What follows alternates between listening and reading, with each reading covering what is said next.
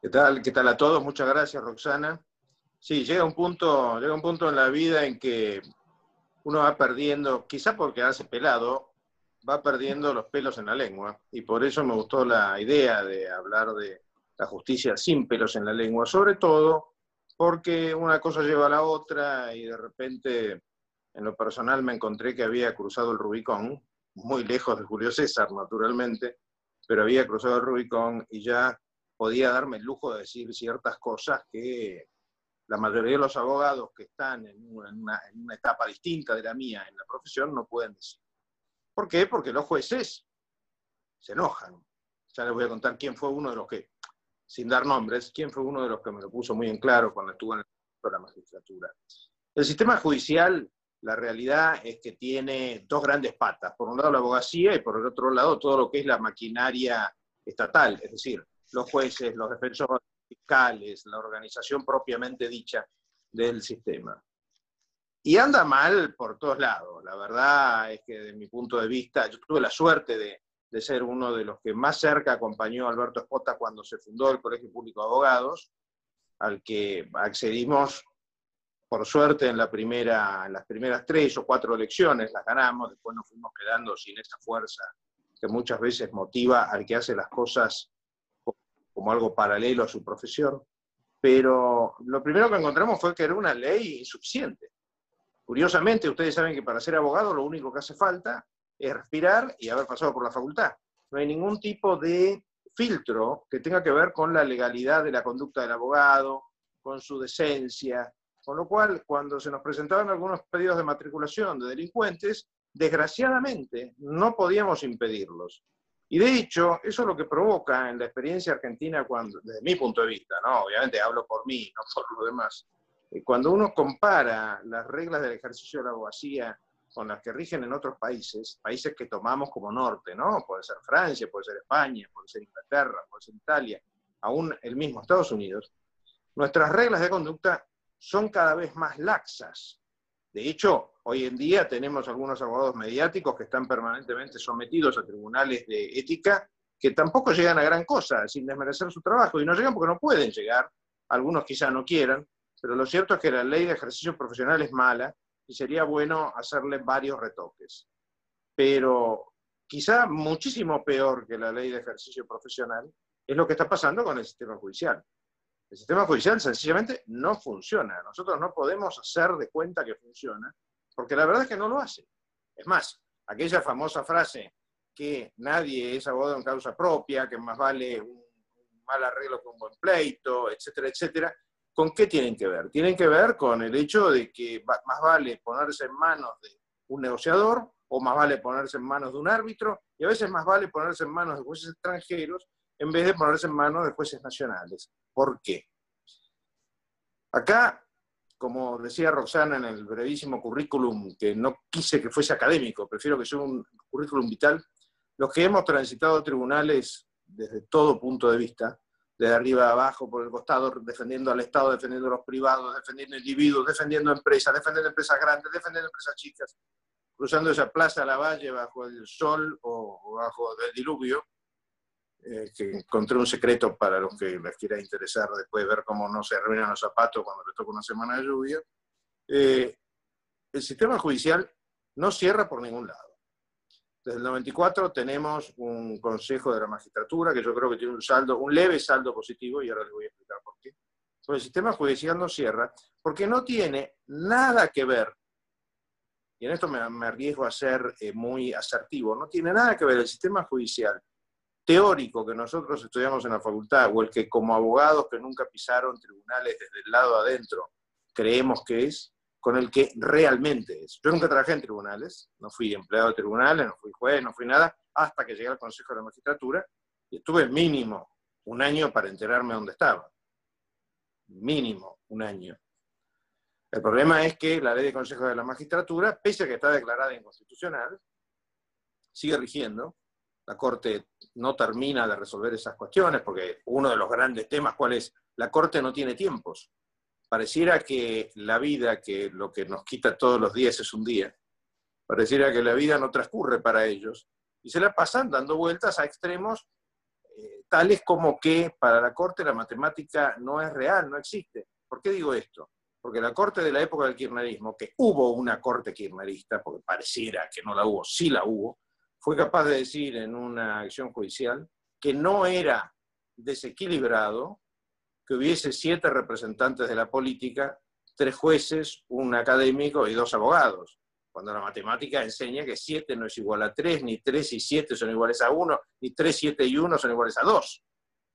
¿Por qué digo esto? Porque la Constitución en el 114 pide equilibrio. Bueno, para la Corte hay equilibrio con la composición actual, y la verdad es que la composición actual, les diría que con suerte tiene 8 políticos y 5 no políticos, ¿eh? y en general tiene 11 políticos y 2 no políticos. ¿Por qué? Por cómo funciona en la realidad. Y permítanme abrir un pequeño paréntesis en esto. La formación de abogado, he sido durante muchos años profesor en la facultad de, la UBA y en, prácticamente todas las que están en Buenos Aires. La facultad de, Derecho de la UBA y varias de las privadas tienen un gravísimo problema y es que enseñan teoría, no enseñan la vida, la vida real, no enseñan las cosas reales. ¿eh? El ejemplo más perfecto, a mí me encanta darlo, es la letra de cambio nos hacen estudiar la letra de cambio y yo no conozco a ningún abogado, no conocí nunca en la vida ningún abogado que haya visto una letra de cambio, ni siquiera los que murieron y eran viejitos. No entiendo para qué nos hacen perder el tiempo con la letra de cambio. Y ese es un ejemplo para mencionar miles, para no mencionar miles. Entonces, esta visión teórica del Poder Judicial, por ejemplo, nos priva de saber que los políticos en sí mismos negocian entre ellos en otro lugar que no es el Consejo de la Magistratura. Es decir, los representantes de la mayoría y la minoría parlamentaria, que representan a sus respectivos sectores en el Consejo de la Magistratura, dos diputados, dos senadores por mayoría, un diputado, un senador por minoría. ¿Qué es lo que pasa?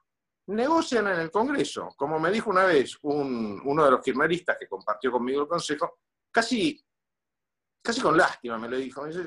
La frase literal fue, no sé para qué te calentás si lo que votamos acá lo negociamos afuera. Y ahí me empecé a dar cuenta que estábamos pintados, y más los abogados. Eh, y más me di cuenta que estábamos pintados cuando entendí cómo es el entente, o la entente, perdón, la entente, se debe decir, entre la política y la justicia. Los políticos no quieren hacer enojar a los jueces y los jueces no quieren hacer enojar a los políticos. Una vez uno de los políticos que estaba ahí muy famoso, omito el nombre, discúlpenme ese detalle, me dijo, guarda, porque el día que nosotros dejamos de estar acá, estos siguen de jueces y se pueden vengar. Y ahí entendí que la política no es que sea totalmente inmune al poder de la justicia, y a la inversa, los jueces tienen cierto recato en meterse con la política porque los pueden enjuiciar en el Consejo de la Magistratura. ¿Y quiénes nos quedan? Nos quedan el académico y los dos abogados. Pero resulta que el académico tiene una característica. Es un académico de universidades nacionales. Las universidades nacionales están, por decirlo elegantemente, preñadas de política. Con lo cual, no es independiente el representante de la, entre comillas, academia a la presión política. Y los abogados pueden serlo o no serlo, hay épocas en que sí, hay épocas en que no. Como fuere, el Consejo de la Magistratura está lleno de política y está lleno de trampas, de trampas reglamentarias. Y esto es bastante complicado. ¿Por qué? Fíjense ustedes cuál es una de las trampas más difíciles. Eh, una de las trampas más difíciles de superar es que uno vota jueces, o sea, se eligen jueces, y sin embargo, los reglamentos hace, hacen que estemos obligados, los consejeros, cuando yo lo era, estemos obligados a votar grupos de jueces. Uno no puede votar individuo por individuo. Viene un bloque de jueces, tres, cinco, siete, los que sean, según la cantidad de vacantes que haya que cubrir, y uno tiene que votar el conjunto. Con lo cual se ve obligado a hacer a veces un tabla rasa con los que no querría votar para votar a los que sí querría votar. Y esto se modifica muy fácil. Lo que pasa es que no lo quieren modificar. Y explico por qué. Porque si uno vota juez por juez, se imposibilita el toma y daca político de vos votame este, yo te voto el otro. ¿Por qué se imposibilitaría? Porque votado el primero, después no se sabe si el otro va a cumplir el pacto de votar al, que uno quiso. O sea, bastante apestoso es el sistema tal como funciona. A esto le tenemos que añadir un defecto probablemente de formación. Ustedes saben que en, una de las épocas de mi profesión, que también resumió Roxana, yo era abogado de, de, empresas grandes por el estudio donde trabajaba. Y un buen día llevé a comer a un cliente para mimarlo un poco, ¿no? A almorzar. Y me dijo, por suerte era joven, con lo cual lo aprendí rápido, me dijo, che, yo necesito que me den más bolilla. A mí esto de que ustedes entren en clase en la facultad y estén tomando examen y todo, todo muy lindo, pero yo lo que quiero es un abogado, no un profesor que de vez en cuando me atiende el teléfono. Y ahí me di cuenta de algo que se generalizó mucho entre los estudios de abogados grandes, y es que se les prohíbe o se les recorta a sus miembros la posibilidad de ser docentes en la facultad. Esto que parece injusto es absolutamente lógico. ¿Por qué? Porque el abogado está para ser abogado, no para ir a dar clase. Desgraciadamente, en el sistema judicial ocurre que los antecedentes que terminan desbalanceando la elección de, la terna que se eleva al Poder Ejecutivo son antecedentes de carácter académico. Y todos los jueces y todo el mundo ve como muy normal que le dediquen parte del tiempo que tendrían que dedicar a la judicatura, que es full time, es 7 por 24, como diría un policía, se le dediquen a dar clase. Y encima esto produce una discriminación de género, como me lo hizo notar una vez una concursante mujer, cuyo marido era como ella secretario de juzgado. Y me dijo, mi marido la tiene muy fácil, porque se dedica a hacer currículum en la facultad mientras yo me dedico a mantener a, mis chicos educados. Entonces él va a ascender y yo no. Cosa que nunca me había tenido a pensar por esa cosa que tenemos los hombres, de que no, no, no, a veces no logramos ponernos desde el otro lado de la, de la mesa, porque no es un mostrador en este caso, sino una mesa.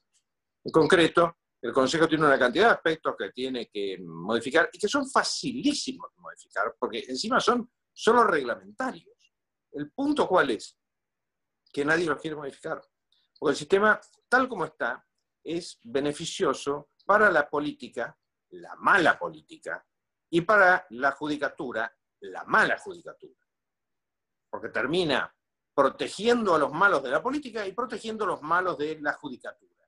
Cosa que vemos cuando, sobre todo los que tenemos cierta edad, cuando hacemos un, comparativo con lo que eran los jueces de hace 30, 40 o 50 años, que era realmente abismal.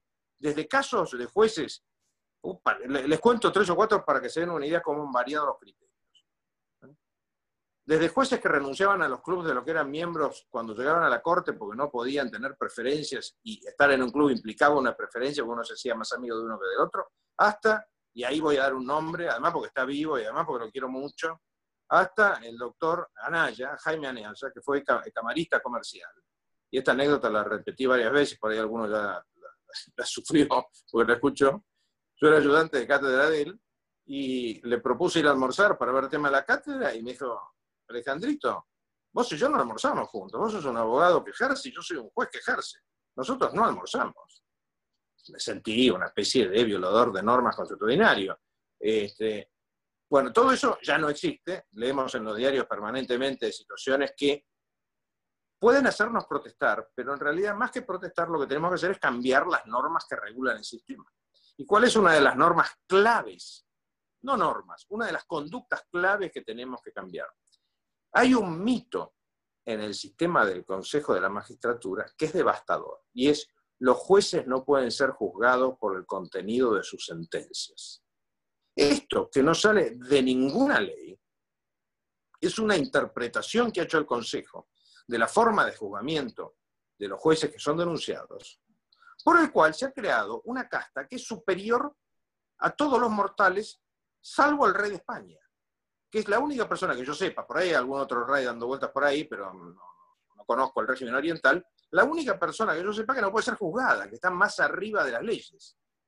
¿Correcto? ¿Cómo es esto de que un juez no puede ser juzgado por aquello que constituye la materia prima de su actividad, que son sus sentencias? Es por eso, y no por otro motivo, que nos estamos enfrentando cada vez más a disparates judiciales que no pueden tener castigo en el Consejo por esta jurisprudencia administrativa que tiene el Consejo, y no juzga a los jueces como corresponde. Esto es inadmisible y de una manera o de otra lo tenemos que cambiar. ¿Cómo se cambia? Se cambia cambiando el Consejo. No se lo puede eliminar, como quieren algunos. Hay gente que considera que el Consejo fue un retroceso. Yo creo que no. ¿Por qué creo que no?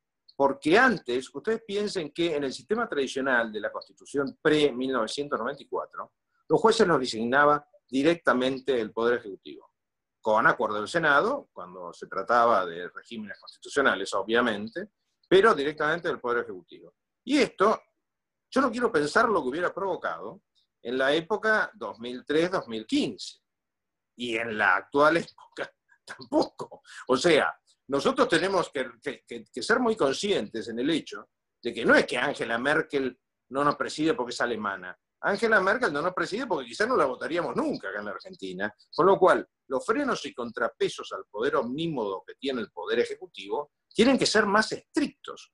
¿Cómo? Por ejemplo, me encantaría un Poder Ejecutivo que promueva y un Poder Legislativo que apruebe una ley que diga que para desatender el orden de méritos que le llega al Poder Ejecutivo, porque uno no, manda, el, Consejo manda tres candidatos para los cargos. Bueno, eh, para desatender ese orden de méritos, el Poder Ejecutivo debe fundar por qué los desatiende. Y no lo funda. El Poder Ejecutivo tiene la libertad absoluta, que se la da la Constitución, pero se puede restringir, o se puede reglamentar, como todo en la Constitución, salvo la de prensa, ¿eh? la tiene la libertad absoluta de elegir a uno de los tres. Otro tema que se puede corregir con mucha facilidad es prohibir, por lo menos, ¿qué nos, nos planteamos? Cinco años. Que la Corte prohíba durante cinco años, hasta que los juzgados estén al día, la realización de actividades extrajudiciales, como dar clase. Y acá toque un punto que la mayoría de los abogados que no pasó por el sistema no conoce, quizá del todo yo no lo conocía, y es el inmenso poder que tiene la Corte. En el Consejo de la Magistratura que yo viví, por lo menos, no se decía nada sin permiso de la Corte. Corte que además en ese momento no era una Corte de cinco, sino era una Corte de tres, donde básicamente el que eh, ponían los criterios liminares era el doctor Lorenzetti, que sigue actualmente en la Corte. Y esto me lleva a su vez a otro punto que se está discutiendo permanentemente. ¿Es buena una Corte de cinco? ¿O conviene tener una Corte de más miembros? Yo ya tengo escrito, no solamente he dicho, sino también escrito, que la Corte de cinco tiene un gravísimo problema. Incrementa ad infinitum el riesgo de que tres se junten, que se junten tres malos y que durante toda su vida decidan cosas, porque no tiene término de vigencia el mandato de los jueces de la Corte, durante toda su vida decidan cosas en contra de lo que debe ser la ley, el derecho, el bien común, lo justo. En cambio, si lo llevásemos a 7, 9, 11 o 15, por lo menos se reduciría porcentualmente de una manera significativa el riesgo de tener tan pocas personas con poder vitalicio que nos manden, porque al final del día es la Corte la que dice lo que va a andar y lo que no va a andar. Si no, ah, basta preguntarle a Roosevelt. Bueno, no le podemos preguntar a Roosevelt, pero sí podemos leer en los libros de historia los problemas que tuvo Roosevelt, pese a que lo votaron cuatro veces en Estados Unidos, con una corte que le ponía frenos a su poder. La corte, en el Consejo de la Magistratura, aunque quizás sería bueno que esté representada, como en el viejo formato, como en el inicial formato del Consejo, quizás sería bueno que esté representada, aunque no lo esté, lo está. ¿Por qué? Porque el Poder Judicial tiene tres miembros en el Consejo. Hay tres jueces, dos por la mayoría y uno por la minoría. Y esos tres jueces no solamente antes que nada son jueces, es decir, rara vez votan en contra de un juez, tiene que ser el anticristo para que le voten en contra en una sanción o le voten en contra en un pedido de juicio político, sino que además son, les diría que notablemente, notablemente permeables a lo que les indica la Corte. Con lo cual, la presencia está. Quizás una de las claves para entender cómo se mejora el Poder Judicial es la Corte. Sin una Corte buena, sin una Corte buena, no hay Poder Judicial que valga.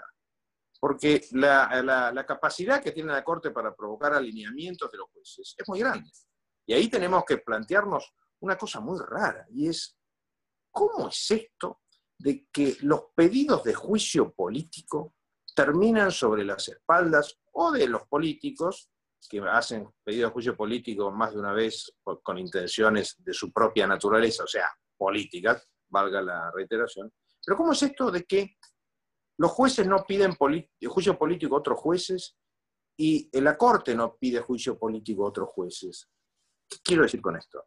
Cuando una Cámara de Apelaciones revoca un fallo que es un disparate monumental, cuando un juez ve que el juez de al lado recibe bolsos, porque no nos engañemos, pasan la vida uno al lado del otro, o sea, hay cosas que no se ocultan, aunque no se puedan probar, no se pueden ocultar, aunque no se puedan probar. O cuando la Corte revoca sentencias que son un disparate.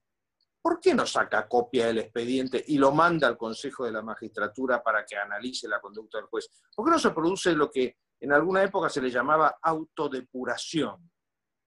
Porque hay situaciones en las que no hacerlo implica ser cómplice, porque son inocultablemente inicuas ciertas sentencias, tanto que pueden configurar un delito penal, el delito de prevaricato, está previsto en el código, pese a que inventaron esta teoría de que los jueces no pueden ser juzgados por el contenido de sus sentencias lo cual haría de imposible aplicación, y de hecho viene haciendo de imposible aplicación el artículo, no me acuerdo cuánto, del Código Penal que prevé el prevaricato.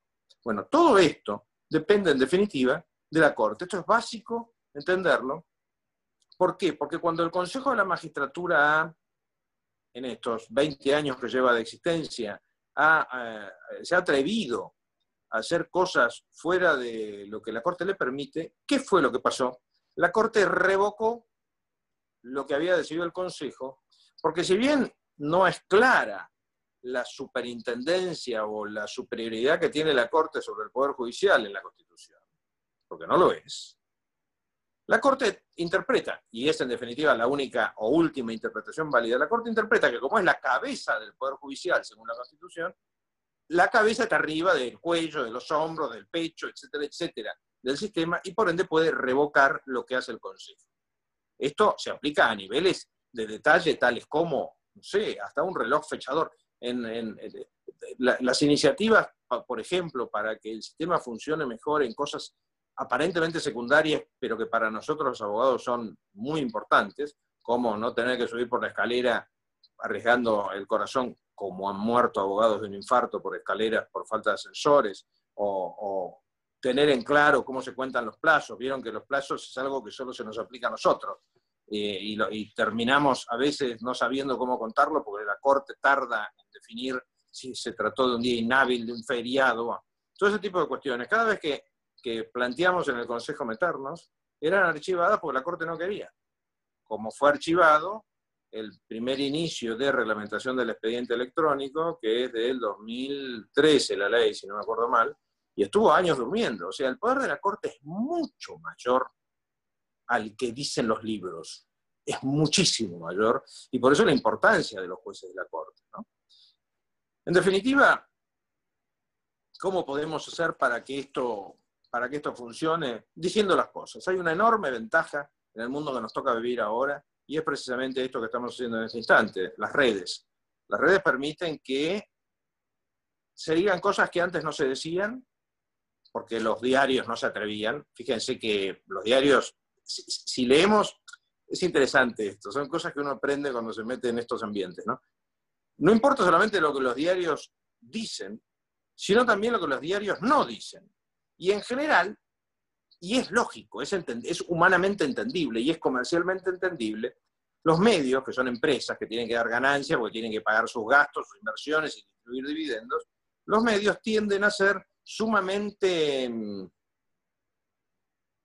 bondadosos con la evaluación de la Corte. No tanto de los jueces, a los jueces muchas veces los castigan individualmente, pero con la Corte es otra cuestión, porque en definitiva la Corte los puede mandar a la quiebra con una eventual interpretación de una ley fiscal, por ejemplo. Entonces, es interesante ver no solamente lo que dicen, sino también lo que ocultan o lo que no dicen. En cualquier caso, esto excede las posibilidades que tenemos nosotros como abogados, pero la existencia de las redes, la existencia de, esta opinión pública motorizada por redes, que se ha demostrado en los últimos, ¿cuántos? Cinco, seis años, la fuerza que tienen, hace que reaccione la política y al reaccionar la política reaccionan las cortes, las cortes en general, los jueces en general, sintiéndose o vigilados, que no es malo, o apoyados, que todavía es mejor. Pongámonos para hablar sin pelos en la lengua, en, los pantalones del juez Lorenzini, el que lleva el caso de, esta compañía Vicentín, un juez de, provincial de una provincia del interior de Santa Fe.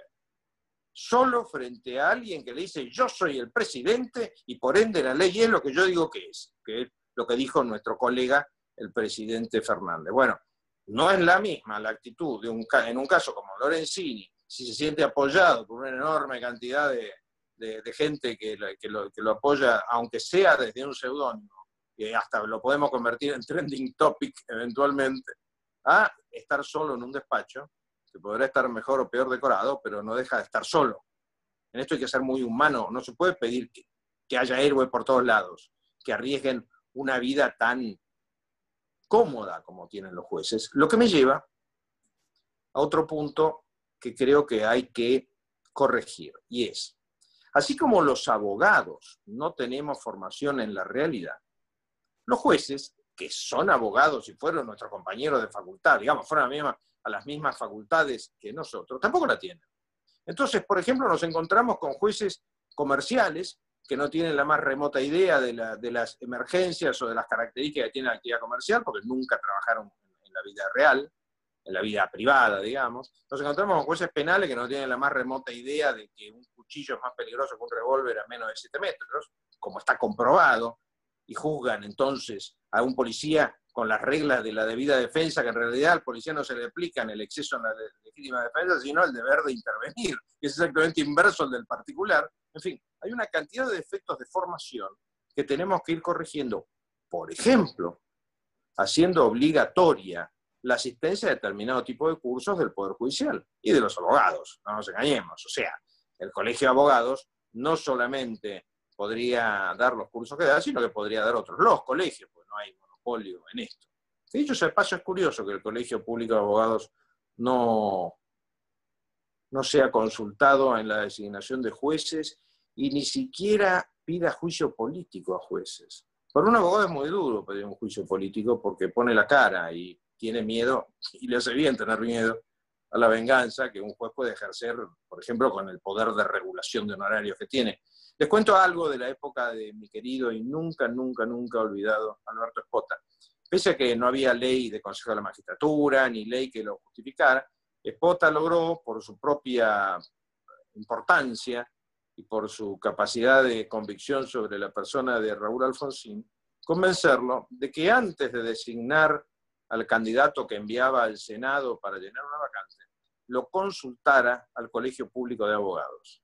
Nosotros tratábamos esas consultas en consejo directivo, en sesión secreta, y solamente eh, no, digamos, tratábamos de preservar la persona de los candidatos y lo máximo que hacíamos era aquella famosa frase latina del nihil obstat, o sea, que no teníamos objeción o que sí teníamos objeción sin dar mayores razones en la notificación al presidente. Esto es un sistema magnífico, porque por lo menos en esa época el Colegio de Abogados tenía eh, una representación muy, muy amplia de la, de la profesión y de hecho, el doctor Espota nos enseñó, pese a que teníamos mayoría absoluta, como tiene siempre en el colegio público el que gana, nos enseñó a que los temas trascendentales tenían que salir sí o sí por consenso.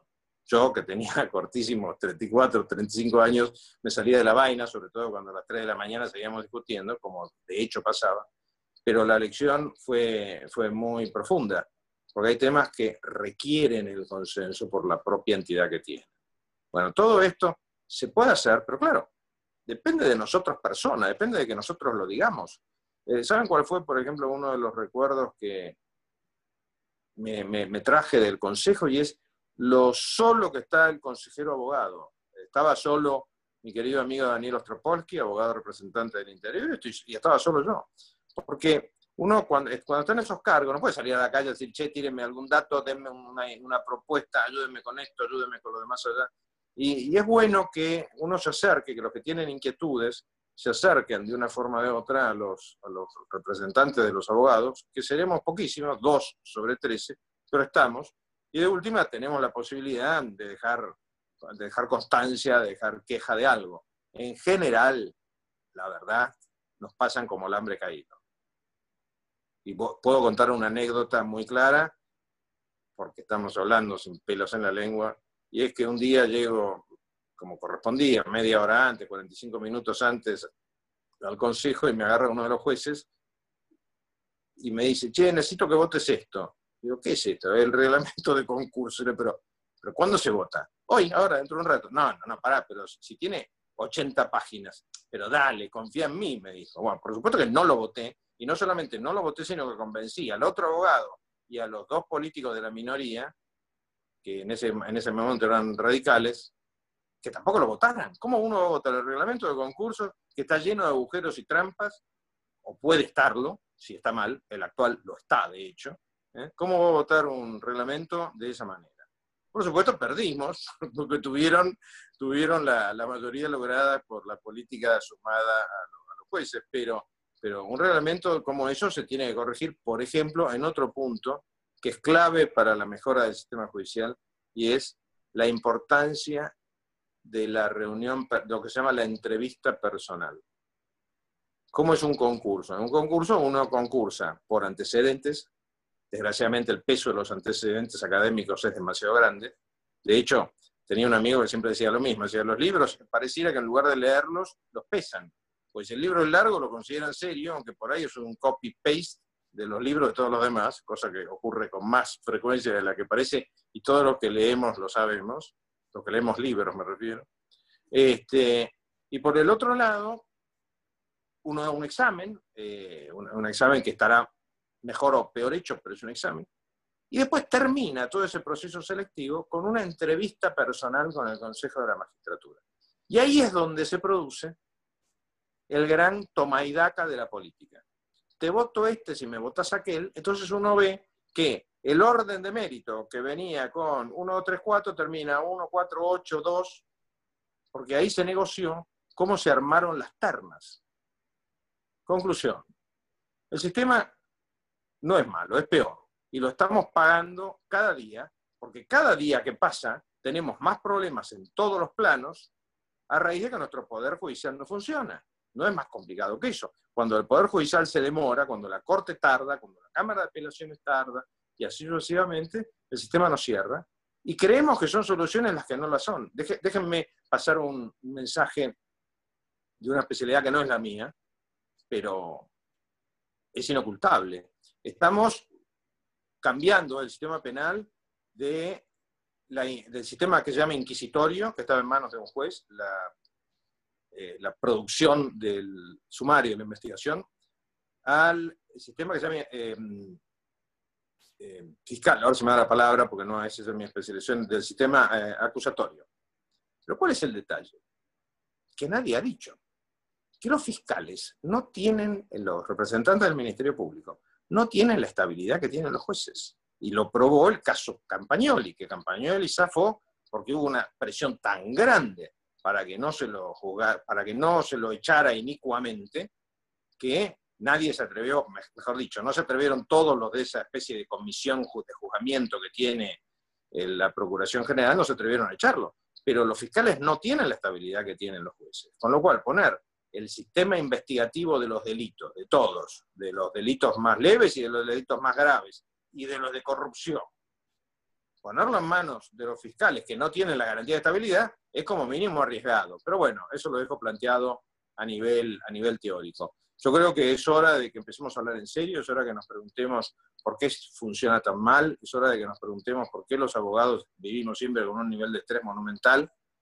Yo trato de explicárselo a los que no son abogados con la frase de siempre te enojas con tu abogado porque no llegó en el plazo que te prometió. Bueno, no es culpa de él solamente, el sistema no funciona.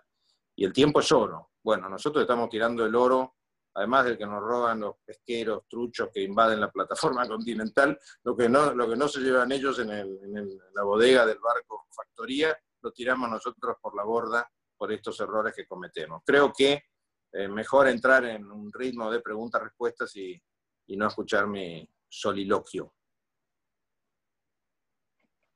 Excelente, doctor Fargosi. Muchas gracias nuevamente. Aquí tenemos muchísimas preguntas, así que vamos a trasladárselas. El colega pregunta, eh, ¿estima conveniente y necesario volver a la integración original del Consejo con menor participación política y más de claustros docentes y magistrados? Sí, Eh, lo, estimo, lo estimo conveniente, lo estimo necesario, pero yo, soy un enamorado de la matemática. Tengo la suerte de que fui a un colegio donde me enseñaba más matemáticas. El equilibrio es que sean 3, 3 y 3, 4, 4, 4, 5, 5 y 5, 6, 6 y 6. Pero además, tiene que ser un equilibrio realista. Porque, por ejemplo, fíjense ustedes las, las cosas que pasan en el Consejo. En el Consejo, en un país que admite la validez de los títulos expedidos por universidades privadas, se desacredita el valor de los títulos de las universidades privadas porque no se les otorga representatividad en el Consejo, por ejemplo, o no se los considera representantes académicos. ¿Por qué?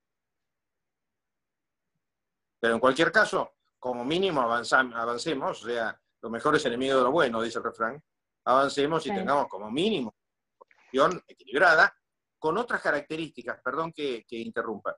Eh, no solamente tiene que ver, sino que además es inconcebible que el Consejo sea el único organismo nacional que no es reelegible. No digo que sea eternamente reelegible como los, diputados y senadores, pero por lo menos que se reelija un periodo. ¿Por qué? Porque lo reconozca uno o no, ponerse más o menos en órbita de lo que se hace en, un lugar donde uno va a trabajar lleva un año. Con lo cual le quedan tres. Así que, contestado. ¿Cómo sería, ¿Y cómo sería, doctor, la composición ideal de la Corte? Me refiero a cuánto de eh, académico, cuánto de profesional que haya transitado desde el lado eh, de afuera del tribunal, cuánto desde adentro de carrera judicial. Sí, eh, la carrera judicial tiene una característica. a mí me comentaba un amigo, Martino Llanarte, que estudió en Harvard, con lo cual tiene la gran ventaja que me trae datos que yo ni siquiera me arrimé. Soy totalmente, totalmente cabotaje, como diría Moria Kazan. No estudié afuera. eh, la frase de un juez muy conocido de la Corte de Estados Unidos que acaba de morir hace poquito, que se llamaba Antonín Scalia, que Scalia lo que decía era que el sistema de eh, perpetuidad de los jueces era muy bueno y era imprescindible, porque era lo que les daba la seguridad de poder dictar sentencias en contra del poderoso, sea el Estado, sea un empresario, sea un sindicalista, sea un partido político. Pero tiene una gran contra, y es que genera una especie de, digamos así, eh, burocratización de la justicia. Las ventajas que tienen los jueces y los privilegios, yo separo ventajas o garantías, mejor dicho, yo separo las garantías de los privilegios. Las garantías que tienen los jueces, sumadas a los privilegios, hace que inconcebiblemente tengan miedo de, hacer determinadas cosas y terminan moviéndose con un espíritu de cuerpo, que es exactamente lo contrario de lo que tienen que hacer. Fíjese lo siguiente, es muy curioso esto. Cada juez tiene su juzgado, ¿sí? Cada tribunal tiene... Entonces, por un lado, ellos consideran, pero lo, hacen de buena fe, ¿eh? Ellos consideran de total buena bueno, muchos, ¿no? Consideran que el Poder Judicial funciona bien porque su juzgado funciona bien, porque todos creen que su juzgado funciona bien, aunque funcione mal, creen que funciona bien. Entonces, cuando uno habla con ellos, no entienden que el Poder Judicial funciona mal. Pero al mismo tiempo, no admiten tomar medidas como esta que decía de meterle un pedido de juicio político a otro juez que saben que es un tránfuga, porque y bueno, la asociación de magistrados, y entre bomberos no hay que pisarse la manguera, perro no come perro, o sea, tiene una cantidad de razonamientos que son exactamente los contrarios de los que debe tener una entidad de la importancia que tiene el Poder Judicial. Bueno, esto hace que la presencia es importante, los académicos también, pero para mí lo clave en el, Consejo de la Magistratura es los abogados. Lo clave del Consejo de la Magistratura es porque somos los que vemos la realidad. Somos de hecho los que sufrimos la realidad y muchas veces somos los responsables de la realidad.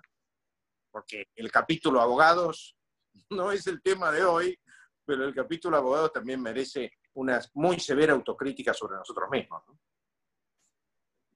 Bien, gracias doctor. Llueven las felicitaciones por la exposición de hoy, así que se las hago llegar. Y seguimos con otra pregunta del doctor Pedro. ¿Cree positivo hacer elecciones para elegir jueces? No. Eh, yo tuve la suerte de poder ir con una fundación que admiro mucho y por eso voy a decir su nombre, la FURP, la Fundación Universitaria del Río de la Plata, tuve la suerte de poder ir hace muchísimos años, tenía un montón de pelo y un montón de, kilos menos, a Estados Unidos y tuvimos entrevistas con una cantidad de jueces, tanto del sistema federal como de los sistemas locales. Y lo que nos contaron en recontra privado, además, con nosotros se franqueaban más porque éramos un grupo de chiquilines, el más grande tenía 25, eh, y de otro país, que no sabía muy bien si era Brasil, Bolivia o la Argentina.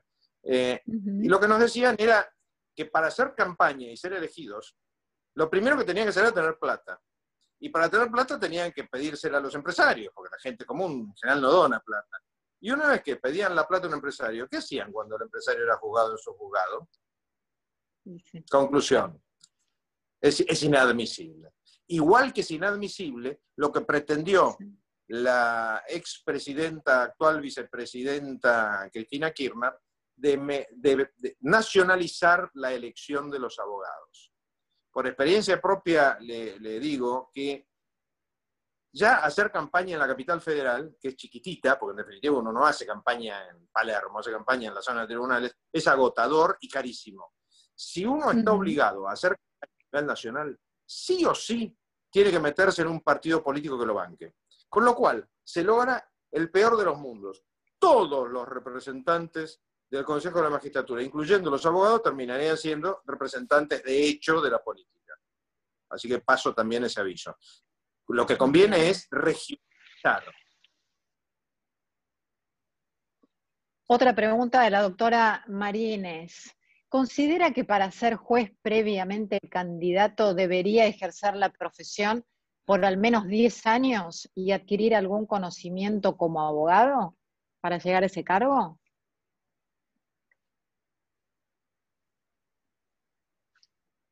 Casi sí. Una respuesta rara, ¿no? Casi ¿Por qué casi sí? Eh, yo creo que es el, requisito de vivir la vida real tendría que ser exigible. De hecho, hoy lo tuiteé, porque el Twitter se ha convertido en esta que tenemos ya convertido en mi, en mi forma de expresión, yo creo que tendría que ser un requisito para diputados, senadores, jueces, porque cuando uno observa nuestra realidad, vivimos como en dos mundos. O sea, ese defecto de excesiva teorización que tenemos los argentinos se aplica a todo. Uno ve diputados que siguen sin entender, en el año 2020 de la era cristiana, siguen sin entender que cuanto más castiguen, por ejemplo, al locador, menos propiedad en la nación. Sí, claro sí, claro. Esta ley es los jueces, tremenda.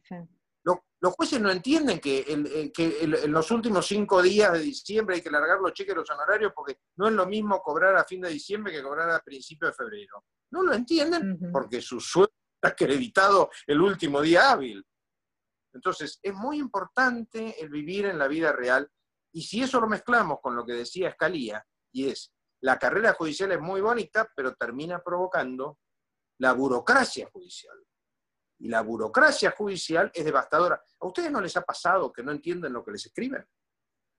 Eh, les cuento esta anécdota que, no puedo resistirla, porque la, verdad que cuando se dictó la ley de democratización de la justicia, yo inicié dos juicios por, la, por, por estas leyes. Un juicio por la modificación del Consejo de la Magistratura y otro juicio por esas cámaras de casación que querían crear en todos los fueros, que eran un currete para meter más amigos.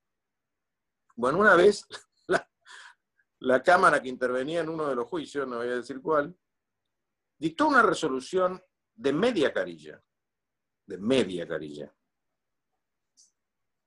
que yo no pude entender, pese a que venía leyendo, yo vengo leyendo pesado, desde joven, ¿no? La panza que tengo no me la gané corriendo, me la gané leyendo.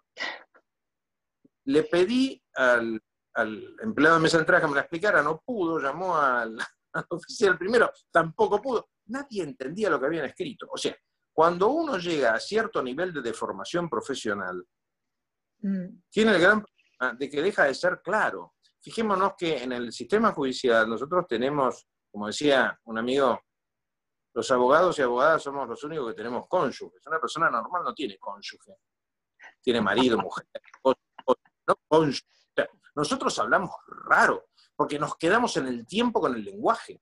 Y citamos, repetimos, repetimos 700 veces lo mismo, citamos, si el libro del doctor Borda está escrito, ¿para qué transcribirlo en la sentencia?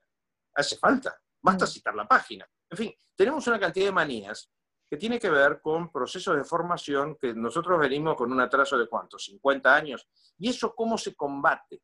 Eso se combate evitando lo que en veterinaria se llama inbreeding. ¿Qué es el inbreeding? Es cuando uno cruza machos y hembras de una misma manada todo el tiempo. Potencia las virtudes, pero también potencia los defectos. Cuando el sistema judicial solo se nutre de jueces que tienen hijos, con juezas, y esos juececitos terminan ascendiendo a, jueces que a su vez se enamoran de la secretaria de juzgado que va a ser jueza. Entonces, todo es una gran familia. Eso es malo. De hecho, paso este aviso. En un determinado momento se me ocurrió pedir información sobre dos datos del Poder Judicial. Primero, cuántas, eh, qué, nivel de cumplimiento había de la ley de contratación de minusválidos o de personas con discapacidades y quiénes eran parientes de quiénes. Bueno, lo pedí en el 2011 y estoy esperando. Y esos dos datos son muy importantes. Y, lo, y digo por qué. En el Consejo de la Magistratura de la Ciudad de Buenos Aires, que merece un capítulo aparte, y no positivo, pero porque tiene de todo, tiene un aspecto que es positivísimo, y es que ellos, por lo menos hasta la época en que estudié el tema, habían desarrollado un sistema de entrenamiento para eh, personas con discapacidades físicas y el resultado era magnífico. Y lo que me explicaban, que es muy interesante comentarlo esto, lo que me explicaban era que precisamente el drama vital que tienen las personas con discapacidades, que muchas veces no consiguen trabajo pese a tener capacidad para ese trabajo, es tan intenso que una vez que lograban ser respetados como individuos y desarrollar trabajo en tribunales, eran muchísimo mejores funcionarios, empleados, que los que nos creemos teóricamente capaces. Las palabras son feas en este aspecto, ¿no? Se habla de capacidad, discapacidad. Mm. Esta experiencia que traté de trasladar, yo traté, traté de que la trasladaran, yo no tenía el poder para hacerlo, pero traté de que la trasladaran, no se logró. Resumen. ¿Por qué dije que estoy casi de acuerdo? Estoy casi de acuerdo porque como mínimo habría que fijar un porcentaje mitad-mitad o tres cuartos, tres cuartos de sangre nueva de afuera del sistema y un cuarto de gente con carrera judicial. Bien, gracias, doctor. Y acá se entremezcla con una de las preguntas que hace un colega, Alejandro. Si le parece que eh, sumaría tener en el Consejo representantes del resto de los auxiliares de justicia. Apunta a peritos concretamente, ¿verdad? Ah, claro, los auxiliares, estaba pensando en eso. Ah, no lo tengo claro. No lo tengo claro. Ya tengo claro algo que es bastante importante. Yo, una de las actividades a las que más corazón le pongo es mi membresía en eh, una organización que se llama Usina de Justicia, que es un grupo de, gente, la, enorme mayoría son padres y madres de víctimas de delitos comunes. Algunos no hemos tenido hasta ahora esa, esa tragedia, pero la mayoría sí lo han tenido. Y una de las cosas que me ha llamado mucho la atención del sistema penal argentino, de hecho, el único pedido de juicio político de los muchos que inicié fue contra el juez Axel López por esa razón.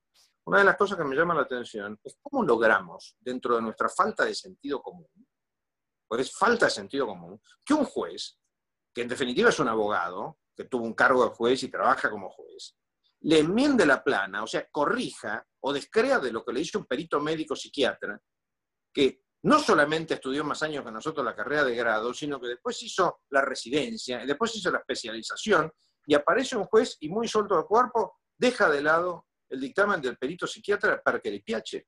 Y esto, esto genera, en materia de derecho penal, desgracias todos los días. En este momento probablemente está ocurriendo un homicidio, un femicidio o, o un delito grave, porque hubo un juez que no tuvo en cuenta la peligrosidad del imputado, porque se prohíbe el concepto de peligrosidad. Y esto me lleva a un tema que, me olvidé de introducir, que es el siguiente. Nosotros como abogados no podemos no actuar, nosotros como abogados, el sistema legal como tal no puede no actuar con sentido común. O sea, cuando el sistema legal olvida del sentido común, hace agua por todos lados. El ejemplo más perfecto de estos días, y no voy a dejar de mencionarlo, es el caso del señor Vudú. El Estado no le puede pagar una pensión a una persona que estafó al Estado. O sea, es una contradicción tan monumental que implicaría mutatis mutandi, no podemos hablar en latín entre abogados, ¿no? Implicaría mutatis mutandi que la víctima indemnice al victimario.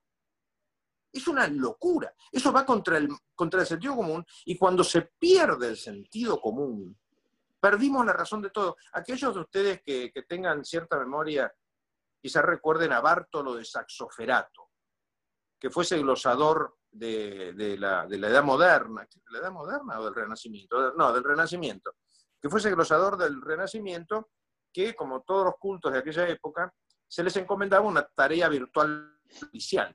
Y Bartolo decía que él primero analizaba el caso y llegaba a la conclusión de lo que era justo, y después se lo daba a algún ayudante para que lo justificara con alguna ley que encontrara.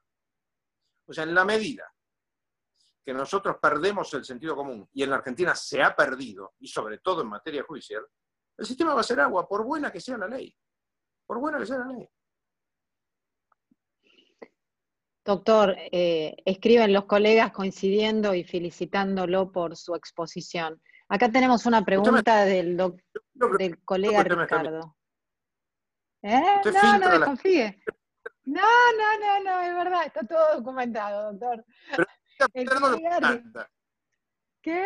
El colega, el colega Ricardo pregunta, ¿qué opinión le merece el proyecto de unificar los fueros? Uno, penal nacional y federal y penal económico, y dos, contencioso administrativo y federal civil y comercial. Excelente si es total. Repito, excelente si es total. De hecho, eso también lo escribí hace como tres años en La Nación. Eh, ¿Por qué si es total? Porque si no es total, van a empezar a mover el dedito político para convertir en jueces federales a los amigos y dejar como jueces nacionales a los que no son amigos. Entonces, ¿qué, qué obstáculo hay para federalizar toda la justicia nacional? ¿Y qué obstáculo hay en convertir una sola jurisdicción, aquella que ha sido tan compleja los, que, los que trabajan en esa área lo saben, entre esa diferencia muchas veces imposible, que además es un perdedero de tiempo monumental cuando se empiezan a pelear, entre civil y comercial federal y contencioso administrativo federal. Mm. Unificamos el código, destrozamos el magnífico código de Vélez por razones de ego, ¿sí? O sea, por un tema de egolatría, hicimos bolsa un código que funcionaba fenómeno. Bueno, ya que nos tenemos que bancar la parte mala de ese acto de golatría, de cambiar un código que nadie, nadie, nadie le interesaba cambiar, por lo menos de esa manera, aprovechemos sus ventajas, unifiquemos jurisdicciones, dejemos de dividir en la justicia lo que la naturaleza une. ¿O está tan dividido lo civil y lo comercial? Está tan dividido, realmente está tan dividido. Yo tengo en ese aspecto, permítame ser autorreferencial, pero no solamente hice de todo en materia profesional, sino que hice mucho en materia académica. O sea, fui profesor de comercial, de civil, de administrativo. Las cosas están mucho más juntas de lo que parecen. Las diferencias que hemos ido generando tienen que ver más con aquello que todos, todos nosotros, todos los que estamos en esta, en esta reunión de Zoom, nos acordamos, ¿no? Cuando estudiamos una carrera, em, perdón, cuando estudiamos la carrera, que el primer capítulo de todos los libros era ¿por qué esa materia era la más importante? ¿Se acuerdan que uno empezó a estudiar? Siempre el autor del libro decía que su materia era la más importante de la carrera y después lo repetía el profesor. Muchachos, las cosas van mucho, en la naturaleza las cosas van unidas. No es tan difícil tener jurisdicciones juntas. Conclusión, la respuesta es sí, estoy de acuerdo. Con respecto a la práctica tribunalicia, acá tenemos dos preguntas. Una, este tema fue muy conversado, muy conversado y seguimos con un horario tribunalicio que pareciera ser de otro, de otro siglo, ¿verdad?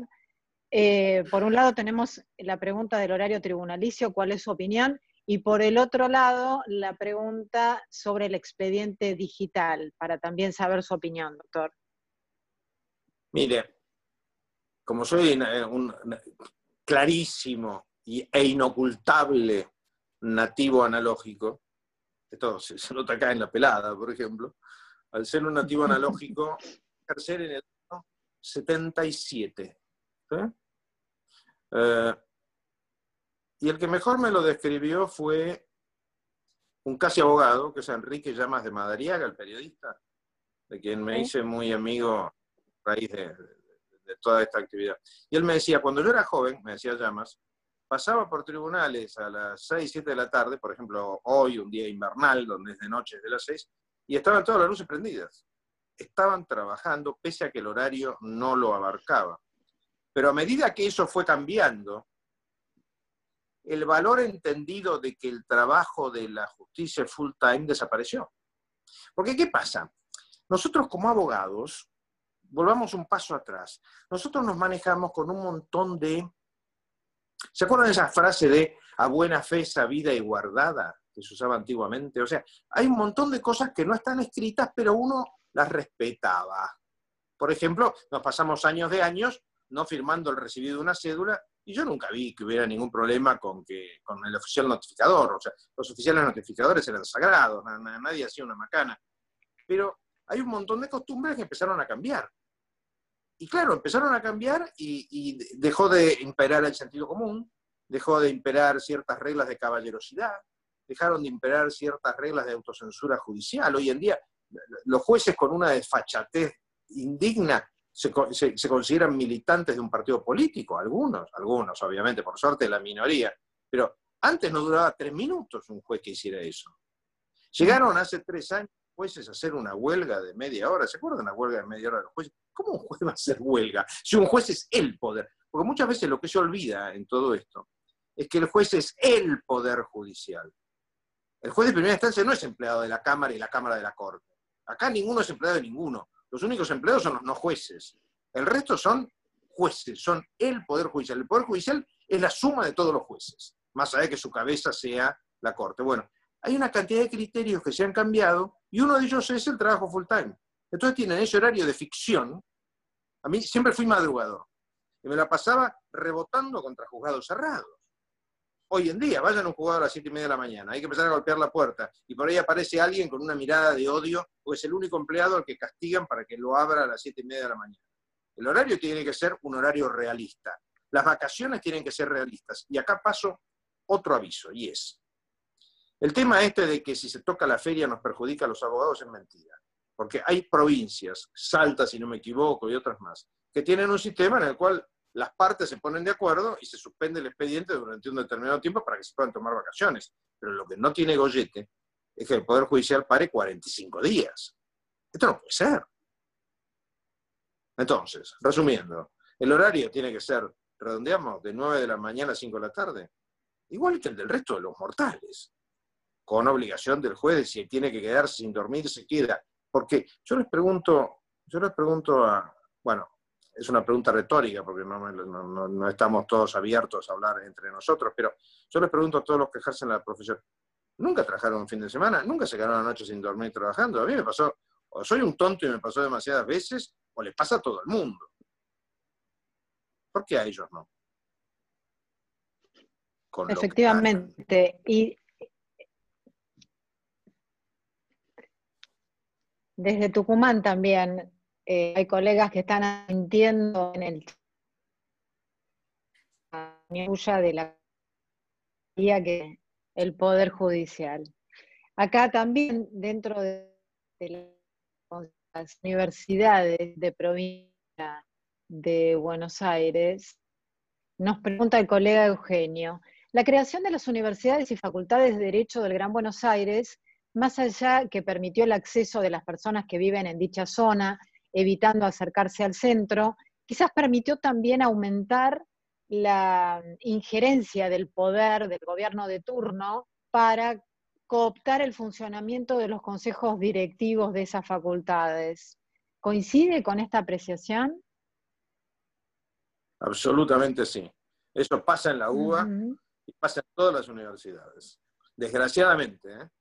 Desgraciadamente. Es, una, es, algo, es algo muy, muy doloroso. Hay demasiada gente que está enamorada del cargo y además en las universidades públicas corre mucha más plata de la que parece, a través de algo que desgraciadamente se oculta, y es los contratos de asesoramiento. Con el tema de que cuando el trata al Estado no hay, no hay necesidad de hacer concurso, muchas veces se ocultan canonjías, para decirlo como lo decían los clásicos, hoy estoy hablando muy clásico, se ocultan canonjías a través de contratos de asesoramiento. Entonces, el ministro tal contrata a la universidad, a la facultad de la universidad tal, para que elabore un informe sobre tal o cual cosa. Informe que no, no le interesa a nadie, pero con eso le pagan a la facultad y todo el mundo empieza a morder de ese pedacito. Y le cuento una anécdota, que no es mía, es, por boca de ganso, pero confío a ciegas en la persona que me la contó, porque lo conozco hace 45 años. Un consejero de una universidad pidió ver los contratos de asesoramiento que esa universidad había firmado con distintos abogados que involucraban de hace cuatro años la suma de 300 millones de pesos. Cuatro mm. años, 300 millones, mucha plata. La respuesta, después de seis meses de pelearse para que le den el dato, fue, tiene todas las carpetas. Hay una carpeta por cada mes, por cada asesorado. Eh, perdón, por cada asesor. Conclusión, él es un cargo gratuito el que tiene de consejero académico, no lo podía procesar ese dato. Hay mucho, lo digo en criollo, hay mucho curro con ese tema. Y no solo en las universidades del conurbano. Bien. Volviendo al tema de los supremos, doctor, ¿entiende que debería haber eh, una, aparte de la composición ideal que ya hablamos, un límite etario? No, no, no porque me estoy acercando. Este... ok. Eh, Eso sí que es autorreferencial. Ok. No, puedo ser más autorreferencial, viva, viva Fight. Lleguemos a los 100 años bailando. ¿Por qué no? Primero porque la modificación del límite etario la colaron en la reforma del 94, es inconstitucional. O sea, recordemos que la Constitución no se puede modificar más allá del llamado a convención constituyente. No se puede, la convención no, no es autónoma, no puede modificar lo que se le ocurre. Y la reforma de los 75 años introdujo la reforma del 94, la propia Corte declaró que era inconstitucional en el caso Fight. Pero desde mi punto de vista, esa inconstitucionalidad no cubre solamente a Fight, cubre a todo el mundo, es un disparate. Pero además, sobre todo, es un disparate por lo siguiente. Nosotros tenemos un, una característica que ahora la voy a defender más que antes, pero juro que es de corazón, y es que creemos que uno de viejo se tonto. De viejo no se vuelve tonto, en todo caso se vuelve inepto para el deporte, pero no tonto. Y hay determinados cargos, sobre todo los de más arriba, por ejemplo la Corte, que no tiene absolutamente nada de malo tener 80 años. 80 años es una suma de años que le parece una locura que tiene 40. Pero, por ejemplo, yo que tengo 65 me parecen unos pibes los de 80. Seguro, yo creo que más que nada, más que nada apuntaba a temas de senilidad la pregunta, ¿no? Ah, eh, lo que pasa es que en ese sentido, claro. Sí, pero estoy de acuerdo. Mire, eso me, da pie para hablar de otro tema. ¿Cómo es posible? Cuando uno ve, que hacen análisis psicológicos de los candidatos a jueces, pero ¿cuál? Es que van en sobreterrado, yo obviamente que, accedía a, todos y obviamente que así como los leía, los, trituraba. Pues es una cosa sumamente, sumamente personal y secreta. Pero eran una payasada. La verdad que eran una payasada. Dedos superficiales. Es decir, ¿cómo es posible que nosotros tengamos un sistema que se niega a hacer análisis con lo que ha evolucionado la ciencia de la psiquiatría? La ciencia de la psiquiatría hoy en día no es la del año 1900. Nosotros, como nos cuesta, bueno, que los abogados, yo tengo la teoría de que vivimos con un delay de 100 años más o menos. Entonces nos cuesta incorporar las cosas modernas. Bueno, la psiquiatría del año 2020 es una psiquiatría que prácticamente puede en muchos aspectos predecir conductas, pero con lo que, seguridad, lo que con seguridad puede es demostrar que fulanito de tal es senil o que sutanito está loco como una cabra o es un psicópata. Eso sí se puede. Es inconcebible que no se hagan análisis quinquenales, si quiere, quinquenales. Pero ojo, también se le aplica no solamente a jueces de la Corte, esto se le aplica a todo tipo de juez, a todo tipo de fiscal, a todo tipo de defensor, a cualquier persona en la que el Estado, en la que el sistema de nuestra Constitución ha depositado semejante montaña de poder. ¿Por qué no? No tiene nada de malo que se haga de manera secreta, con profesionales capaces, etc. Pero no desaprovechemos a los viejos. Doctor, acá tenemos... Perfecto, sí, claro. Eh, doctor, acá tenemos otra pregunta del colega Pedro, que nos, señala esta consulta. ¿Entiende eh, que el Colegio Público de Abogados de la Capital Federal debió haberse presentado en el amparo Contreras y adherir al planteo efectuado? En realidad no entiendo cómo no lo hizo. No entiendo cómo no hicieron ellos el amparo. Porque en definitiva hemos terminado dependiendo de que la doctora Contreras tomase esa iniciativa, que, cuando pesa sobre una sola persona, y lo sé por experiencia, es, muy arduo, porque es, es arduo estar eh, uno a título personal litigando contra el Estado. Y no solamente no lo hizo, sino que encima dice que no tiene interés. Pero en esta, en esta materia es muy raro lo que pasa en el colegio público, porque, porque tampoco inicia, que yo sepa, por ahí en, esto me estoy equivocando, pero pues no, tengo acceso a los datos, es imposible, pero tampoco inicia juicios políticos. No, no hay ningún juez que merezca un juicio político del, del colegio público. Es rarísimo. La verdad que no lo entiendo. Así como, como hacen cosas bien, hacen cosas que son incomprensibles. La de Contreras es incomprensible. Mejor acá la doctora... El abandono, el abandono que hicieron del caso Contreras.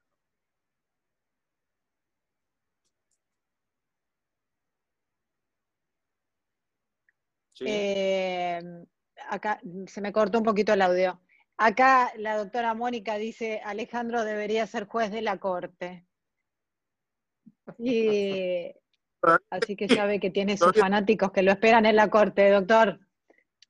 Acá tenemos otra pregunta del, del colega Ricardo. No estoy leyendo, juro que es así, no estoy leyendo una por una las felicitaciones, pero sepa que hay muchísimas. Seguimos con una pregunta del colega Ricardo. ¿Considera que la Corte y los jueces deberían hacer control de constitucionalidad sobre los DNU y demás reglas de esta cuarentena? En caso afirmativo, ¿por qué estima que no lo están haciendo?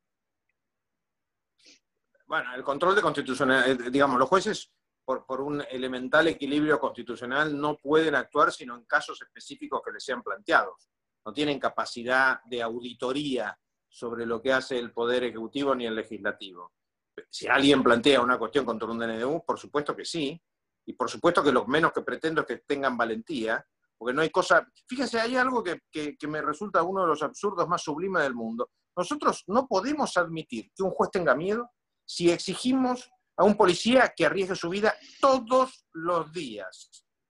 Porque los policías arriesgan su vida todo, la vida arriesga no un grito, no quedarse sin trabajo, o un juicio político que no llega nunca porque ha habido, en, en, 20 años ha habido creo que 20 de remociones de jueces, o sea, las posibilidades de ser removidos son prácticamente nulas. Bueno, no solamente espero que intervengan si se plantea un caso sobre un DNU, sino que espero que se abra tribunales. Hay algo fundamental en esto y es, el Poder Ejecutivo no tiene capacidad constitucional para decir ni que sí ni que no funciona el Poder Judicial, y el Poder Legislativo no tiene capacidad constitucional para dictar una ley que impida el funcionamiento del Poder Judicial. Aunque no les pagasen los sueldos, aunque no les dicen los fondos, los jueces están obligados a trabajar sí o sí, porque son mucho más que una actividad esencial, son un poder del Estado. O sea, no son esenciales, son un poder del Estado, es más que esenciales. O resulta que el presidente sigue trabajando porque se autodeclaró esencial. Acá están pasando cosas muy locas a raíz de la... Yo creo que la, este, este pánico justificado, porque lo que vimos en Europa fue terrible. O sea, nosotros cómo nos acercamos a la pandemia, viendo 40.000 muertos acá, 60.000 muertos en el otro lado, los cajones en la calle, la gente tirada en Wuchang. Entonces, es lógico, eso es más bien que es lógico para asustar. Pero ojo, cuando uno es juez, no tiene derecho a tener miedo, ¿eh? No tiene derecho a tener miedo. Esa fue una pregunta eh, que nos hizo un juez que algunos recordarán quién era, que era el doctor Marco Aurelio Risolía, que nos dijo, díganme, en el, en el doctorado, yo no, no, no, presenté la tesis, pero hice el doctorado que era muy intenso en aquella época, y una vez nos hizo una pregunta que nos confundió a todos los jovencitos que estábamos estudiando, y era, si a un juez le, secuestran un hijo y dicta una sentencia para evitar que lo maten, ¿actúa bien o mal? Y todos, naturalmente, dijimos, actúa bien, tenía la voluntad viciada, etcétera, etcétera. No, actuó mal. Un juez no puede ampararse en el miedo para violar la ley en todo caso tiene que renunciar. Exacto. Un juez no puede violar. Y si no, mm. que no sea juez. Ya. Cuando uno no está dispuesto, sería equivalente a decir, no, el policía salió corriendo. ¿Y por qué salió corriendo? Y porque lo amenazaron con un arma. ¿Qué le decimos a un soldado o a un policía si se asusta y sale corriendo? Preso. Porque va preso. ¿Y un juez no? doctor, súper claro en su exposición. Tenemos pregunta acá del colega Manuel. ¿Implementaría alguna actividad conjunta entre empleados de tribunales y abogados para lograr más empatía en la práctica diaria y una mayor coordinación? Eh,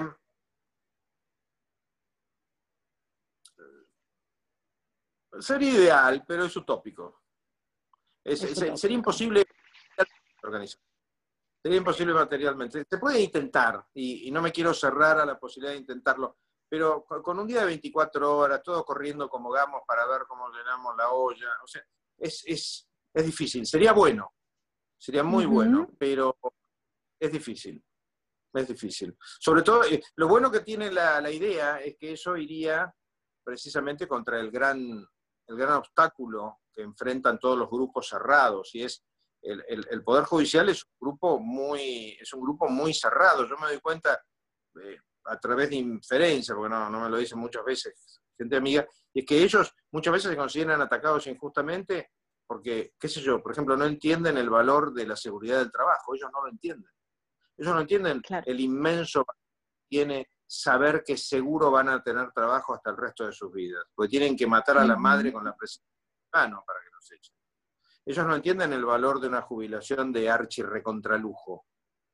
El otro día, un, amigo mío que, ha pasado por la justicia, tiene más o menos mi edad, mi situación laboral, etcétera, etcétera, como pasó por la justicia, yo me jubilo con 16 mil pesos y me jubilara y él con 300 mil. No estoy hablando en broma, estoy hablando en... Y eso no lo entienden. Entienden, atacan. Y si yo por temas, sí, pero igual tu caja da déficit. O sea, Hablemos en serio, ¿cuánto más aportaste? Entonces, por lo menos, rendí mucho más. Si yo tenía que trabajar hasta las 3 de la mañana como el 100% de los abogados, porque todos hemos tenido que hacer eso, sobre todo cuanto más jóvenes peor, háganlo ustedes. Entonces, cuando uno les dice, por ejemplo, a un, a un empleado tribunalicio o a un juez, o a un juez de corte, que los presidentes de las compañías, si se toman 10 días, pierdan el cargo, no lo creen. Ellos creen que a medida que van avanzando, uno tiene cada vez más vacaciones. Y es al revés. A medida que uno tiene más, tiene menos posibilidad de no ejercerlo. En fin, todo eso cómo se soluciona, hablando, interactuando, con lo cual la idea me parece buenísima. El tema es cómo hacerla, ¿no? No sé. Yo no me atrevería nunca a jugar al fútbol.